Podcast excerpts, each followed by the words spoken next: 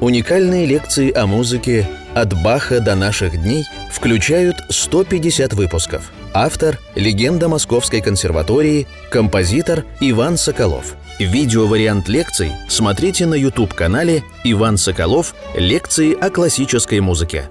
Дорогие друзья, добрый день, здравствуйте, доброго времени суток. Мы начинаем 47-ю лекцию нашего цикла композитор Иван Соколов о музыке. Предыдущей 46-й лекции я начал рассказывать про бедурную сонату, говорил о божественных длиннотах и так увлекся, что у меня эти божественные шубертовские длинноты перешли в лекцию. Я, до сих пор мы рассказываем, я рассказываю про первую страницу этой гениальной сонаты. Мы вникаем в э, сущность романтизма. Вот еще одна потрясающая совершенно э, находка Шуберта – на первой же странице, раз, два, три, четыре, пять, в шестом такте. Сыграю еще раз первые шесть тактов.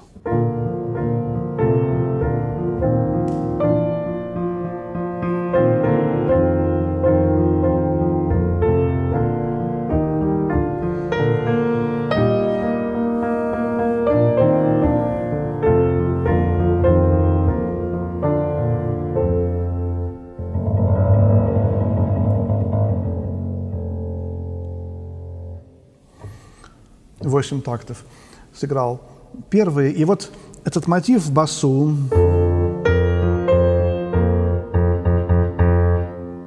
это бетховенский ритм судьбы. И в третьем, и в шестом такте даже если он на одной ноте дается, это все равно уже понятно. Настолько Бетховен как-то застолбил за собой этот ритм. Э, мы говорили о нем уже – в лекциях о Бетховене. И вот этот ритм является, конечно же, лейт-ритмом всех трех сонат Шуберта. Эти, это три сонаты о судьбе, это три сонаты о роке, о неизбежности того, что должно э, произойти в жизни человека. И Потом этот, эта тема рока будет у Чайковского в четвертой симфонии и не только. И, конечно же, и в шестой, и в, даже во временах года, как мы потом это посмотрим. И, конечно же, это романтическая тема – любовь и смерть. Вот эти две главные романтические темы – любви и смерти – здесь э, присутствуют в полном объеме в сонате вторая, второе проведение главной темы в соль бемоль мажоре. Вот это си бемоль мажор, а вот это вот большое, большетерцовое соотношение тональностей называется нижняя медианта по, по гармо, в гармоническом языке. Это тоже э, было реже у э, Моцарта Гайдна, чуть чаще у Бетховена и очень часто у Шуберта. Это достижение романтизма. Моцарт и Гайден более э, квартоквинтовым соотношением тяготели, хотя у них, конечно же, было все. Вот. Ну а Бетховен, как уже почти романтик, можно сказать, он тоже уже, так сказать, использовал эти большетерцовые связи и Конечно же, мы услышим в этой бедурной сонате здесь тональные планы, тональные планы Хаммер-клавира, 29-й сонаты Бетховена. Я имею в виду э, то, что побочная партия будет не в э, соль бемоль мажоре, а в одноименном э, соль бемоль миноре, но он запис, записывает ее как фа диез минор, потому что очень много бемолей будет иначе. Вот такая вот интересная вещь, и у Бетховена, как мы помним, третья часть Хаммер-клавира именно написана в этой тональности как часть вся. А у Шуберта она будет написана вторая часть в до диез миноре, родственной к фа диез минору. И вот в этой второй, э, втором проведении главной партии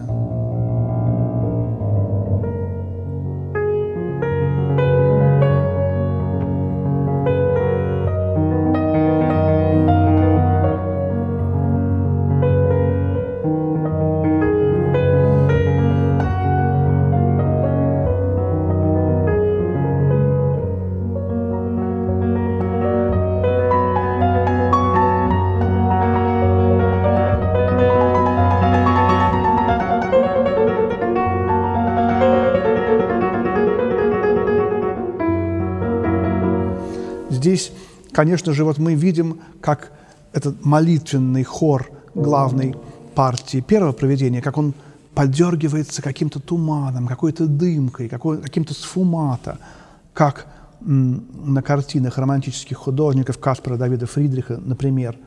И вот это то самое, вот та самая какая-то зыбкая, зыбкая грань, тональность с шестью бемолями, соль, бемоль, мажор. Какой-то, может быть, шелест ангелов, а проще сказать, это опять же дыхание иного мира. И реприза главной партии. Главная партия проходит в мощном, в жизнеутвержд... таком, не жизнеутверждающем, это какое-то слово из какой-то советского лексикона.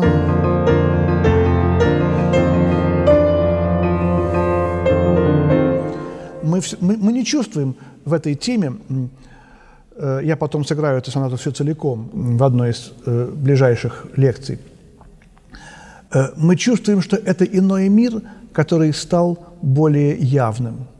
Это именно вот э, музыка, утверждающая реальность того иного мира. Вот. Это музыка жизнеутверждающая в том смысле, что она утверждает вечную жизнь, так можно сказать. Побочная партия, фадес минорная.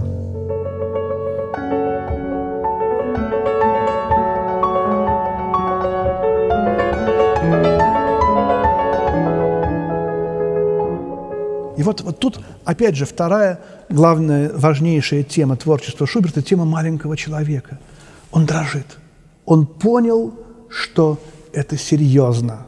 Вот мы живем, нас отвлекает красота мира, вот это вот прекрасное небо, вот эти чудесные э, деревья, солнце, птицы, э, картины, которые вокруг нас висят, искусство, друзья, люди.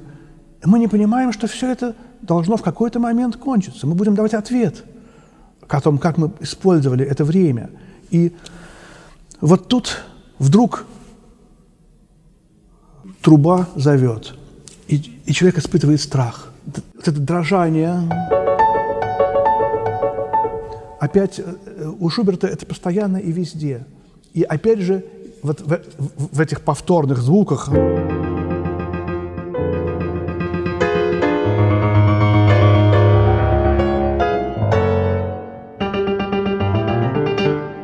же, конечно же, это лесной царь. Вот все эти ритмы скачки, а здесь они, конечно, скрыты. Вот, но они здесь все равно есть. И все равно все творчество Шуберта пропитано балладой Гёте и этой гениальной балладой Шуберта на слова Гёте. В этой побочной партии уникальный совершенно момент – то, что мы не понимаем, где мелодия – она вроде и вверху,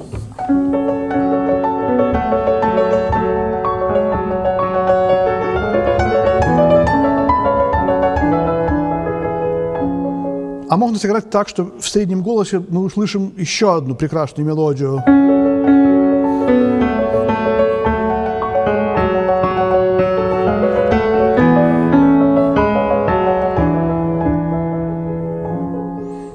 И как, как играть? Что важнее? Вроде даже более мелодично, чем это. И вот в том-то и дело, что будет ошибкой выделять или то, или другое. Надо показать диалектическое равновесие этих двух мелодий и понять, что как два мира сосуществуют э, рядом, также точно здесь это важно. И вот это как раз э, у Шуберта позаимствовал Брамс и очень многие романтики. Брамс, Дебюсси, Скрябин. Вот это три имени композиторов, у которых это будет идея гениальная развиваться все дальше и дальше. Побочная партия тоже в другом виде дается.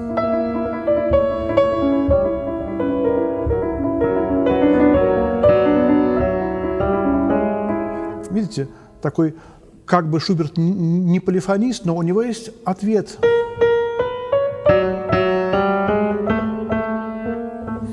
Басовый голос повторяет верхний голос. То есть диалог человека и Бога, диалог сопрано и баса. Сопрано – это человек, бас – это Бог. Здесь, безусловно, присутствует. И совершенно никакого контраста, никакого драматизма. Чуть-чуть больше веселья в заключительной партии.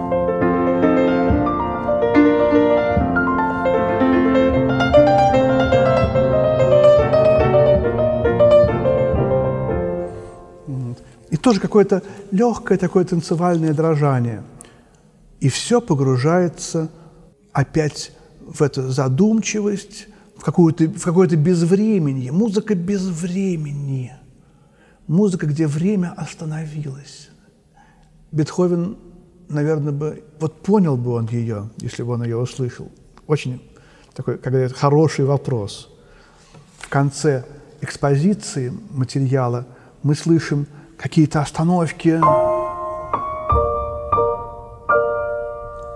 И как бы соло кларнета – вот ощущение, что мы сидим в полях, в какой-то сумрачный такой, знаете, облачный день, вот как, как сейчас.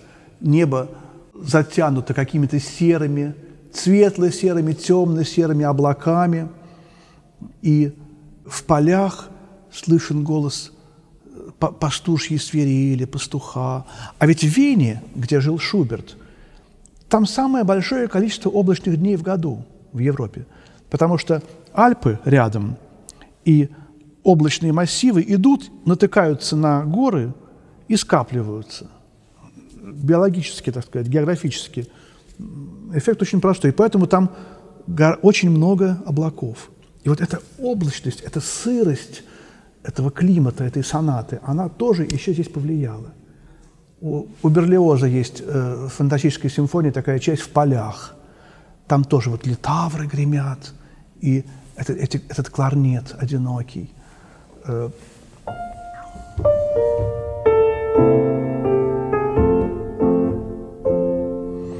и вот начинается еще одна удивительная совершенно загадка этой сонаты.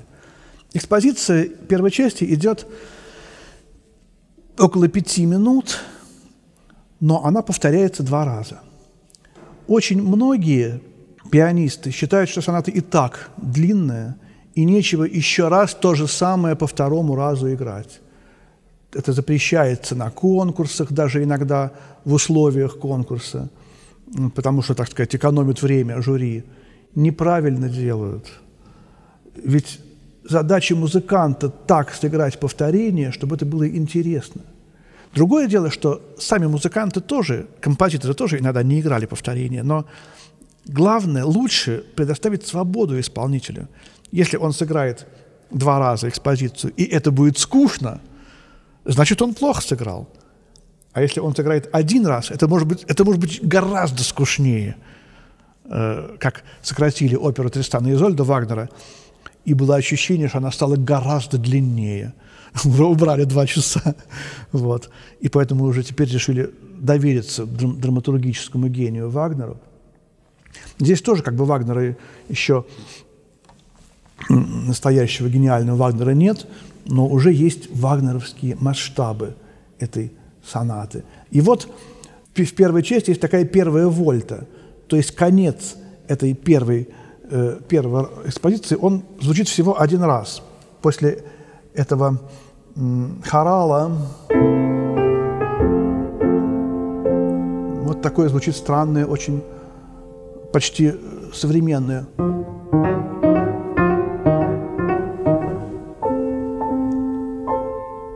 Какие-то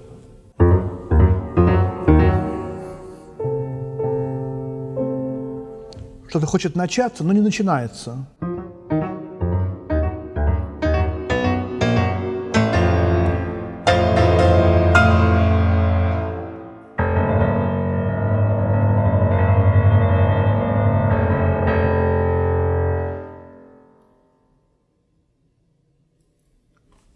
огромная пауза, и мы опять оказываемся в начале. Ударил гром, что-то резкое, внезапное произошло, и мы... Здесь, конечно, романтическое стихотворение «Ночь, улица, фонарь, аптека». Бессмысленный и тусклый свет. Живи еще хоть четверть века, все будет так, исхода нет. Умрешь, начнешь опять сначала. И повторится все, как в старь. Ночь, ледяная рябь канала, аптека, улица, фонарь. Это, конечно, не совсем э, сюда, это блок, это начало 20 века, но умрешь, начнешь опять сначала, это вот как раз про это. Здесь э, некоторые пианисты э, не повторяют экспозицию. Например, э, какое-то интервью с Бренделем мне попалось. Почему вы не повторяете экспозицию в бедурной сонате? Там же есть такой важный кусок драматургический. Если не повторять, он пропадает вообще, выпадает из сонаты. Брендель пишет, мне кажется, он разрушает структуру экспозиции. Она тихая, она неконтрастная, бесконфликтная. Вот здесь именно Шуберт дает этот конфликт. Я вспоминаю Фелдмана. Мы потом будем говорить о Фелдмане. Это гениальный композитор американский 20 века, Мортон Фелдман. Например, «Пиано and оркестра». Сочинение называется «Фортепиано и оркестр». Фортепиано с оркестром. И там действительно такие тихие какие-то шубертовские медитации, и вдруг такие же резкие взрывы. Гений Фелдмана – это Шуберт, Дебюсси и Веберн. Конечно, экспозицию повторять надо, тем более, если соната идет 40 минут, то всего 5 минут роли не играют. И вот когда мы во второй уже раз, да, и, и тем более вот после этого грандиозного фортиссима, эта пауза не должна быть очень долгой.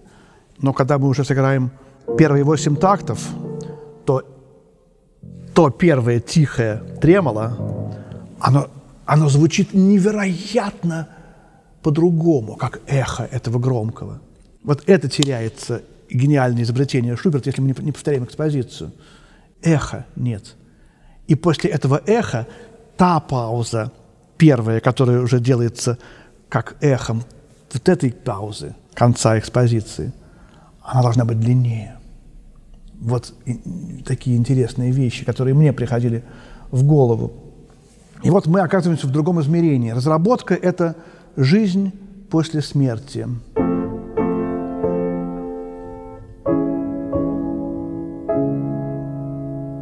Сопоставление двух очень далеких тональностей. Фа мажор, до диез минор. Как говорил Сидельников, перешел из одной тональности в другую в одно касание. Как Марадона забивает мячи, да, ему дают мяч, а он сразу ногой и в ворота. Такие редчайшие есть случаи высочайшего класса футболистов забить гол в одно касание. Также Шуберт переходит в другие тональности, как Марадона забрасывает, забивает голы. Его шутка. И еще один вариант главной партии.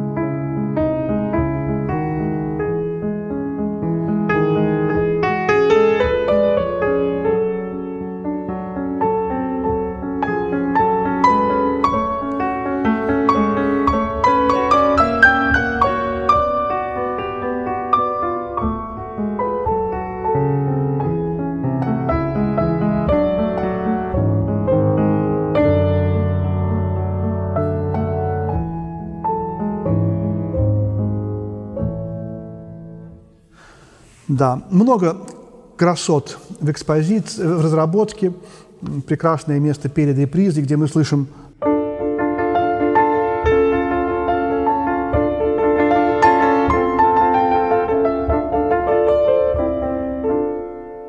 тоже как бы вариант автопортрета Шубертовского.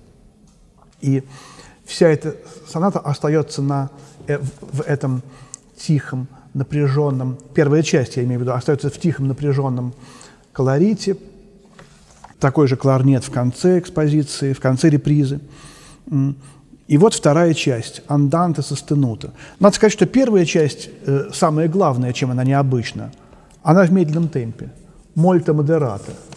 Вот это замечательная мольта модерата, которая э, некоторые стесняются играть слишком медленно, Рихтер начал играть медленно, и после этого многие начали играть слишком медленно. все-таки есть какая-то золотая середина. Вот, и известная история о том, как Глен Гульд, канадский величайший пианист, приехал в Россию и услышал Рихтера, который никогда еще не, не был за границей вообще, в 50-е годы. Но он, так сказать, был уже тогда крупнейшим пианистом, хотя просто не мог политическим мотивам выехать. И Гульд пишет, что попав на концерт э, большой зал, где исполнялась бадурная соната, я ужаснулся, услышав первые такты, потому что я знал, что будет потом. И подумал, что мне предстоит мучиться там 50 минут в кресле.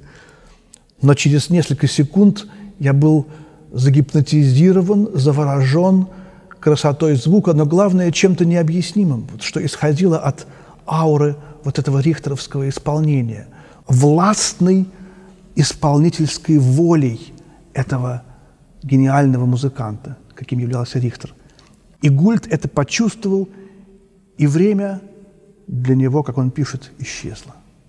Вот эта магия Шуберта, которую Рихтер почувствовал, она, конечно, была в его исполнении Шуберта всю жизнь. Он играл и соль мажорную, сонату фантазию, также точно гениально. И вот после этой огромной первой части, минут 15, 20, ну, все-таки 15, наверное, идущий, появляется еще одна медленная часть – анданте состенута. Мольта модерата, анданте состенута, до диез минор, очень далекое сопоставление тональностей. До диез минор – тональность лунной сонаты, тональность до диез минорной прелюдии и фуга, конечно, знаменитая первого тома, тональность э, величественная, богословская, тональность, в которой Шу, Бетховен намечал свою огромную, э, кажется, реквием или мессу в, в, в до диез миноре. Намечал в последних разговорах, в последних э, тетрадях набросках вместе с десятой симфонией. И вот здесь, опять же, вторая часть сонаты, которую Сафроницкий называл «музыка всея земли». И мы слышим мелодию в интервал терции. Терции – интервал согласия. Э, все одноголосные мелодии поют в терцию, чтобы... И вот здесь вот согласие кого с кем? Согласие двух миров. Согласие этого мира и того мира. И вот эта терция, которая потом перейдет в творчество Брамса. Брамс – это композитор терции. И которая уже была до Брамса и Шуберта в разработке э, третьей части хаммер-клавира Бетховена. Вот она здесь.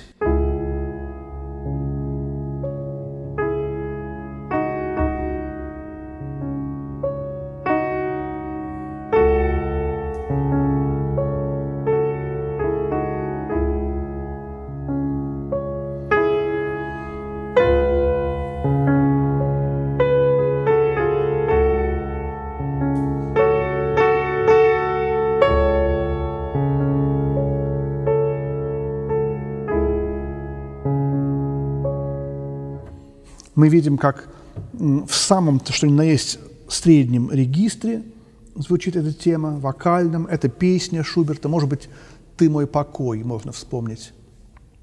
Так, прямых нет аналогий, но где-то близко бли, настроение этой мелодии к шубертовской. Чуть-чуть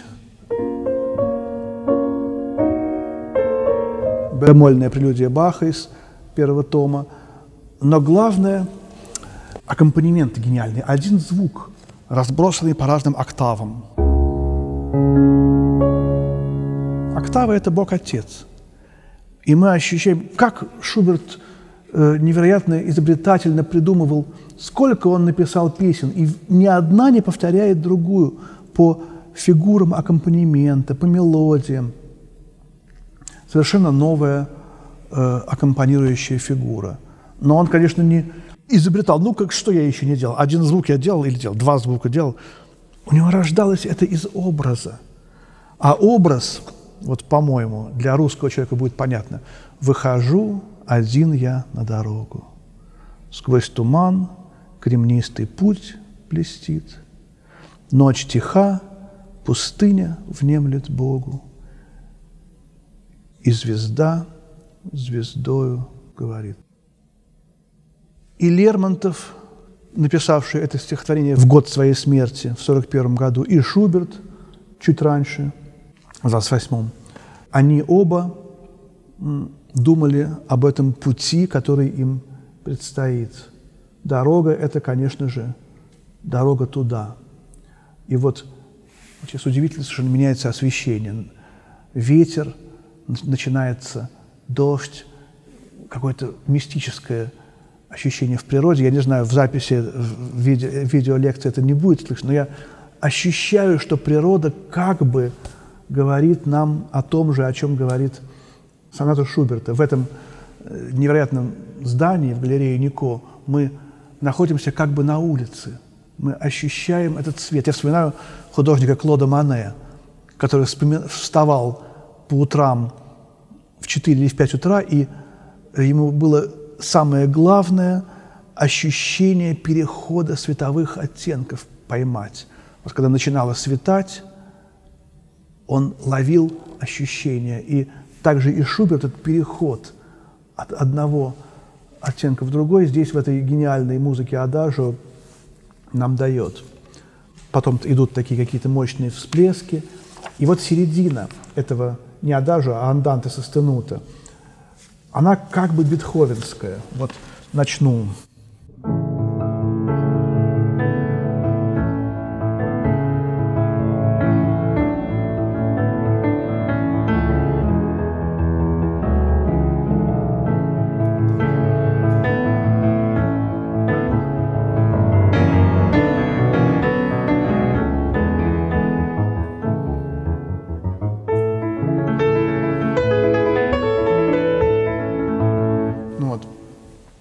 Вот эта вот середина, конечно, здесь даже как бы странно, но так похоже на Бетховена, прямо дух Бетховена. Вот это вот. Вроде бы, конечно, фигура, но если мы ее переставим, получится опять же тот же самый мотив судьбы. Вот. И тут хочется вспомнить э, один эпизод из жизни Шуберта – он э, умер в ноябре 28 года, а в марте 27 года, за полтора года до его смерти, умер Бетховен.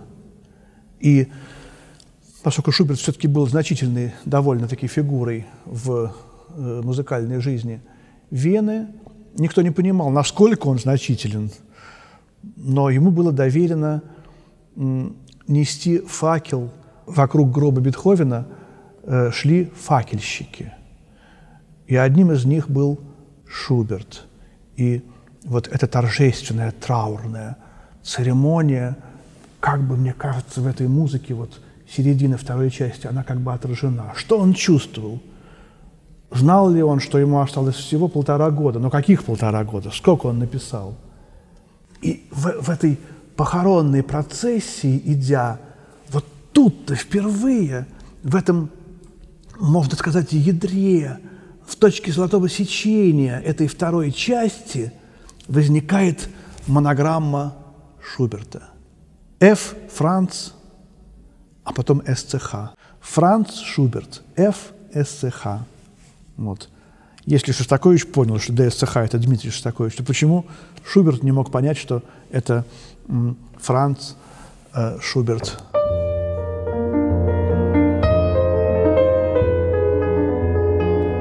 Вот в басу фа, вот эта тема. Вот еще раньше она проходит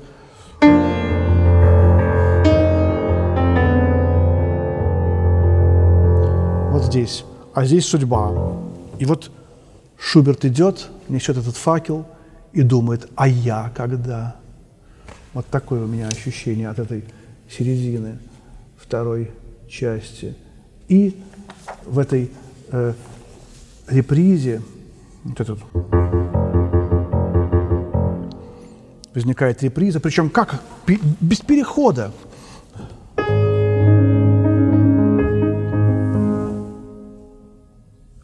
Внезапно останавливается, так же, как внезапен будет переход.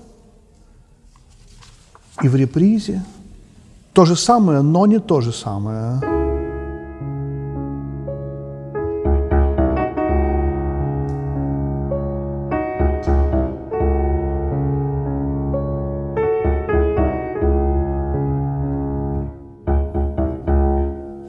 Понятно, что это мотив смерти.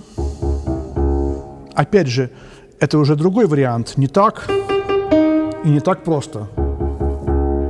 Как это во второй сонате Фадеес минорной было. А это другой мотив, но все равно мы чувствуем, что это судьба. Что вот когда человек умирает, но еще не умер, он чувствует, что где-то там в углу стоит смерть. Получается грустная лекция о смерти, но такая музыка. Музыка о самом страшном, музыка о самом сокровенном. И вот тут, с одной стороны, человек чувствует приближение вот этого страшного. Вроде бы бояться нечего. Это преображение, это иной мир, это переход в иное пространство. Но все равно все боятся. И даже святая Матрона московская – ну уж ей-то чего было бояться, блаженная Матронушка. Перед смертью ее причащали. Ты боишься смерти? Боюсь, отвечает священнику. И когда вот возникает до диез мажор, мы чувствуем, что открывается Вселенная, звезды вот эти вокруг нас. И контраст вот этой маленькой, несчастной, боящейся человеческой души и этих звезд.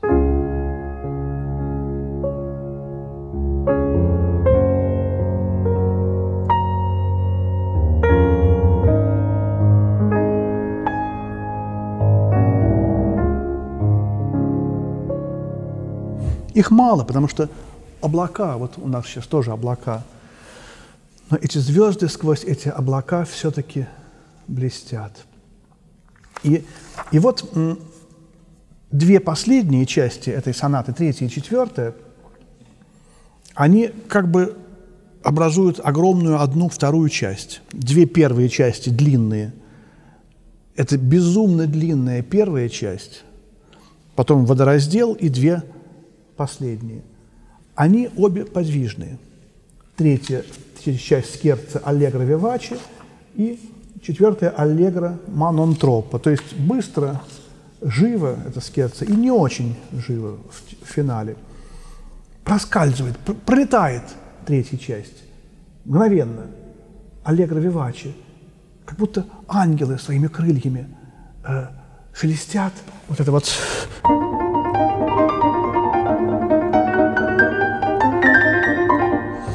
какие-то октавы, октавы тоже божественные, летучие, эфемерные интервалы. Не знаю, не было еще «Сна в летнюю ночь» Мендельсона. Наверное, он знал Шубертовскую сонату. Ее все музыканты очень, очень быстро узнали. Хотя кто его знает? Не знаю, не уверен. Впервые она была издана в 1938 году, когда уже Мендельсону было 28-29 лет. Э, и то издана, а купил ли Мендельсон эти ноты – вот. Такой вальсок.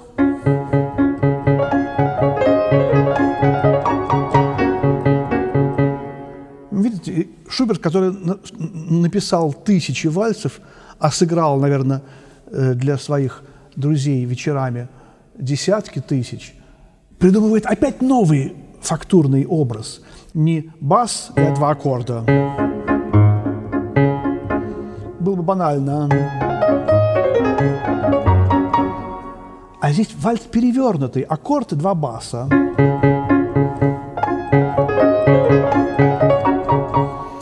Это иной мир, антимир как бы. Понимаете? Удивительно совершенно изобретательность. В скерце, а в скерце он опять дает ино, иной мир по-другому. Он дает такой же вальс, но двухдольный.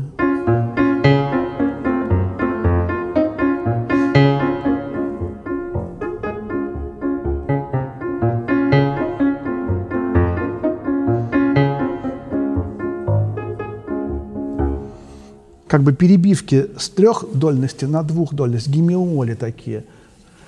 неловкость, как будто Шуберт, он был такой довольно полноватый, наверное, он не танцевал, а играл все время, он мало танцевал в своей жизни, аккомпанировал танцем, вот. И тоже некий автопортрет. Но главное, автопортрет – это финал. И вот тут, опять же, бедурный финал, а начинается он с соль. Такая октава, валторны – Вальдхорн, лесной горн. Лес – это символ иного мира. Везде в романтическое. Лесной царь у Гёте. Лесной царь. А лес-то, лесной царь начинался с соль. И вот эта соль здесь дается как одна нота. Такая до предела замаскированная цитата из «Лесного царя». Вот он, лесной царь, но он уже, так сказать, не такой вот идущий, а он смотрит тебе в глаза, этот лесной царь. Он уже здесь, он пришел сюда. Он пронизывает леденящим холодом всю твою душу и спрашивает, ну что, как тебе я? А это отвечает ему Шуберт, вот он –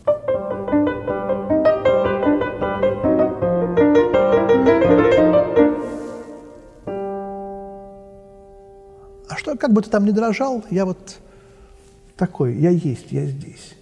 Такая страшная музыка очень, конечно. И она страшная в какой-то своей...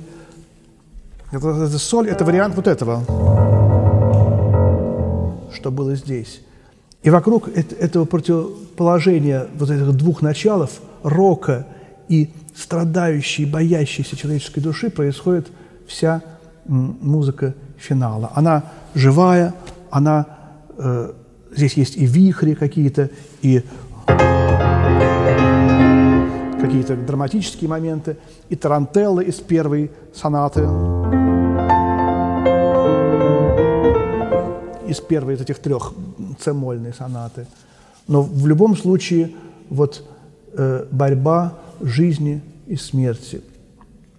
И побеждает никто не побеждает, потому что здесь жизнь уносится, человек уносится в иной мир, он продолжает жизнь, э, в конце Тарантелла исчезает, и все-таки в конце побеждает добро и свет. Э, вот этот последний престо, быстрый кусочек, это все-таки победа добра, Бога и света.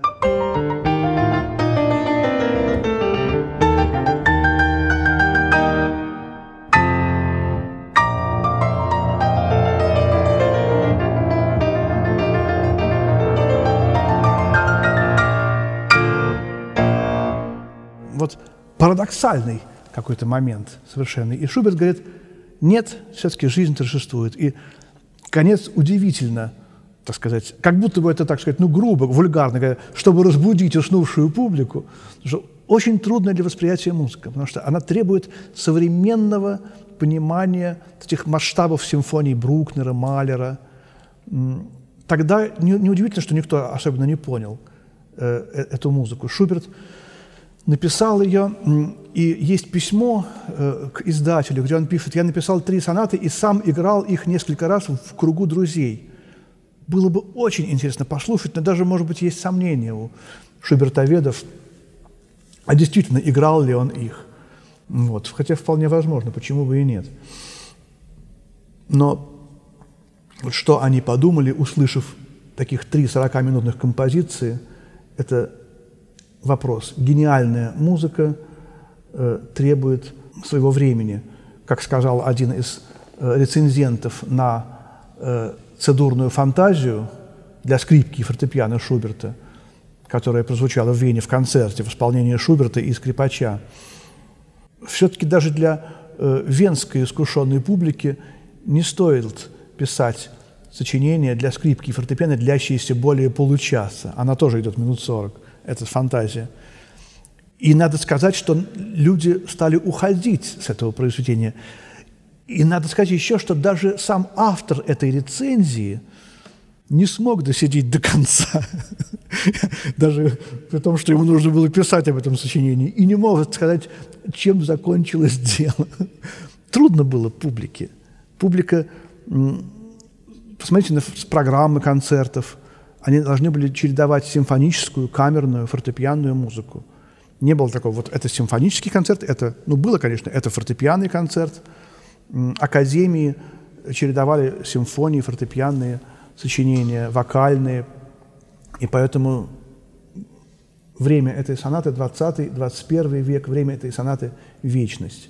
Давайте прервемся, закончим свою 40, нашу 47-ю лекцию цикла композитор Иван Соколов о музыке. И в следующей 48-й лекции послушаем целиком бедурную сонату Франца Шуберта. Спасибо, всего доброго. До свидания.